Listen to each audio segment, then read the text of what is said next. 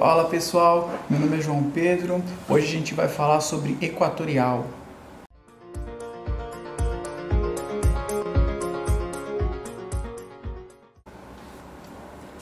Finançasefundamentos.com, tudo junto sem cedilha. Fundamentos Equatorial. Gosto sempre de começar falando, isso aqui não é uma análise nem substitui uma análise. E é, não é muito menos uma indicação de compra nem de venda. É, a gente simplesmente vai lá no site do relacionamento com o investidor da empresa, consolida os dados e organiza de uma maneira a deixar mais, mais amigável para o investidor casual. Só isso. Aqui alguns dados relevantes. O nome empresarial, CNPJ, empresa que atua no setor elétrico, é, aqui está o site do relacionamento com o investidor se você quiser aprofundar teu estudo. É uma empresa listada no novo mercado. Isso por si só garante que ela vai ter só ações ordinárias, o que é bom, e com 100% de tag along, que é melhor ainda. Se o controlador vender, passar o terceiro, passar o controle para um terceiro, é, você como acionista minoritário vai poder vender suas ações pelo mesmo preço que o controlador vendeu. Isso é uma proteção a mais para o acionista minoritário. Além disso, a empresa distribui no mínimo 25% do lucro para os acionistas. É, aqui o volume financeiro negociado em 2019, que foi o último divulgado, está na casa dos bilhões, então é uma ação com bastante liquidez. Então tudo, tudo bem nesse sentido aqui. Agora o lucro.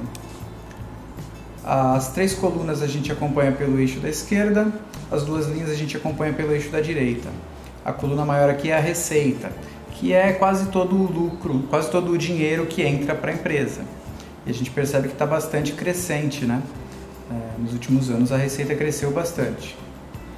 O lucro operacional é quando a gente pega a receita, é, subtrai os custos para se produzir o produto ou para prestar o serviço e subtrai também as despesas gerais, como folha de pagamento, é, as despesas indiretamente relacionadas ao produto. Então, é, vem aqui também numa crescente, o lucro operacional.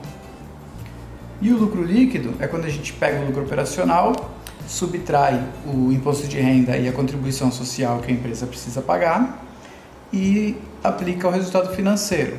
Se a empresa pegou dinheiro emprestado e tem juros para pagar, então subtrai esses juros. Se a empresa emprestou dinheiro e tem juros para receber, a gente adiciona esses juros. Aí a gente chega no lucro líquido, que é quanto dinheiro sobrou para a empresa no final das contas, é o principal indicador. E está aqui também numa crescente. Então tudo beleza. A margem operacional aqui, a linha branca, é quando a gente pega a, a, o lucro operacional e divide pela receita. Ou seja, qual percentual da receita virou lucro operacional.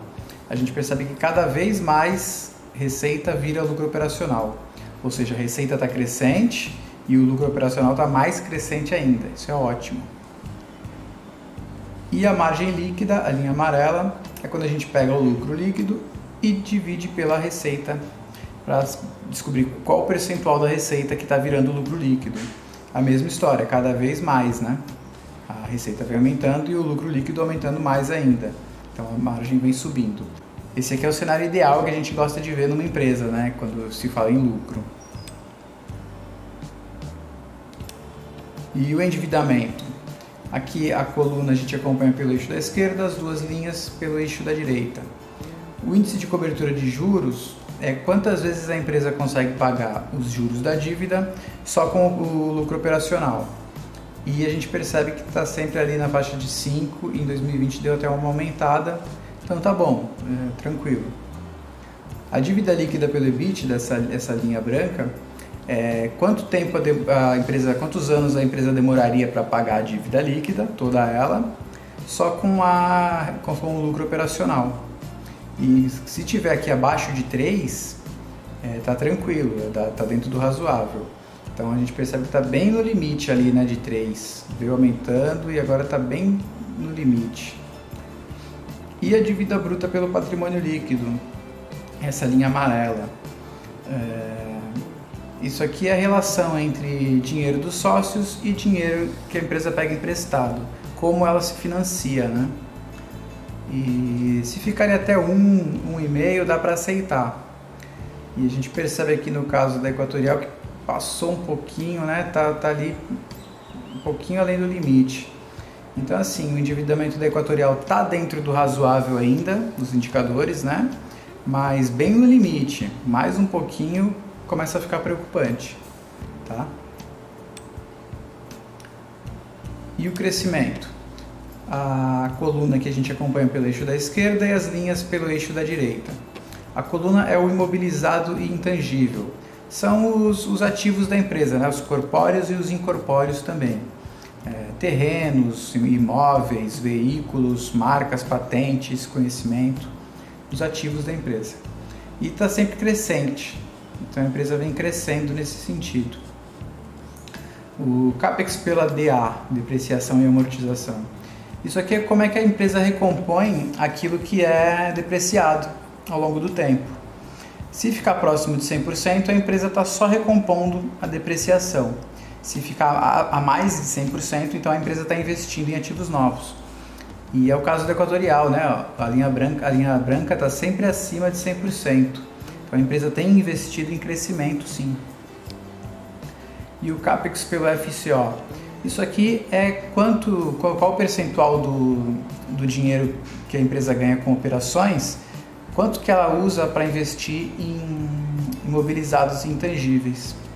Se ficar acima de 50%, indica algum crescimento, tá? indica que a empresa está reinvestindo em crescimento. E é o caso aqui da Equatorial, está sempre ali perto do 100, está sempre investindo bastante. Quando fica acima do 100, inclusive quer dizer que ela investiu mais do que ganhou. Então isso aqui pode indicar alguma dívida, por, por exemplo. Né?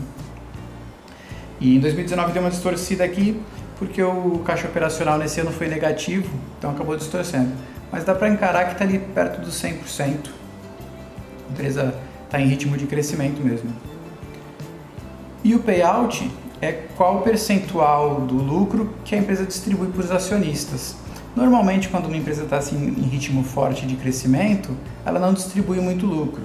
E é o caso da Equatorial, está ali quase, quase perto de, de 0%, né? deve estar ali 10, 20% não distribui muito, muitos proventos para os acionistas, não.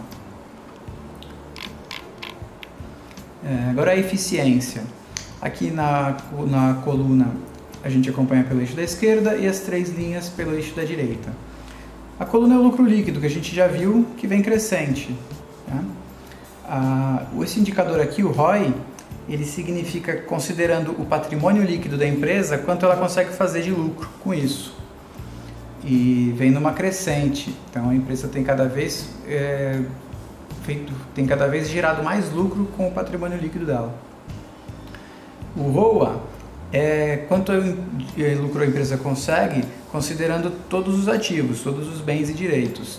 Vem aqui estável, né? Bem estável, até porque a gente viu que os ativos estão crescentes.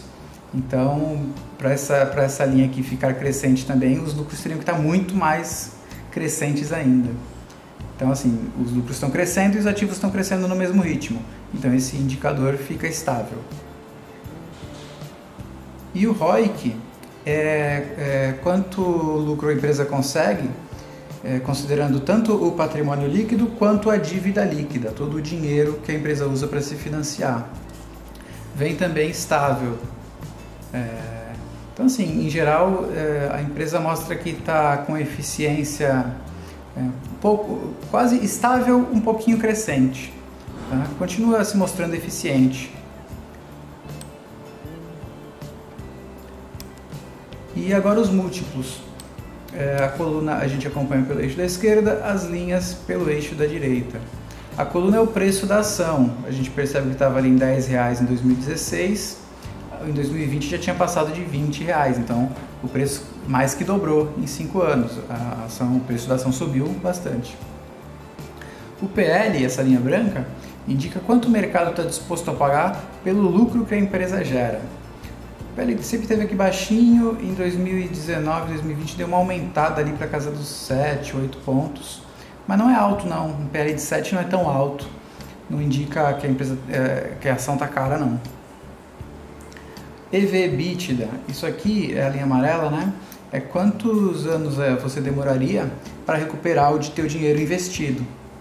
É, você compra as ações hoje, depois de quantos anos você recebe esse dinheiro de volta, considerando só o lucro operacional da empresa, né? É, também está ali na faixa dos 7, deu uma aumentada agora em 2018 2019. O EV EBITDA na faixa de 7 já é um pouco mais alto, já é um indicador que mostra um pouquinho, a questão está um pouquinho mais cara. E o PVPA é quanto o mercado está disposto a pagar pelo patrimônio líquido da empresa.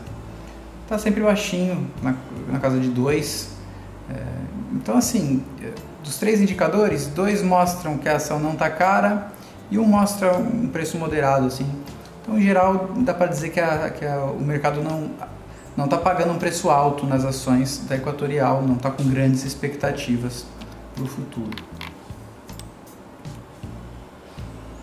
E é isso, gente. É... Espero que tenham gostado. Mais informações como essa você acha lá em finançasefundamentos.com, tudo junto sem cedilha. E a gente se vê na próxima. Valeu!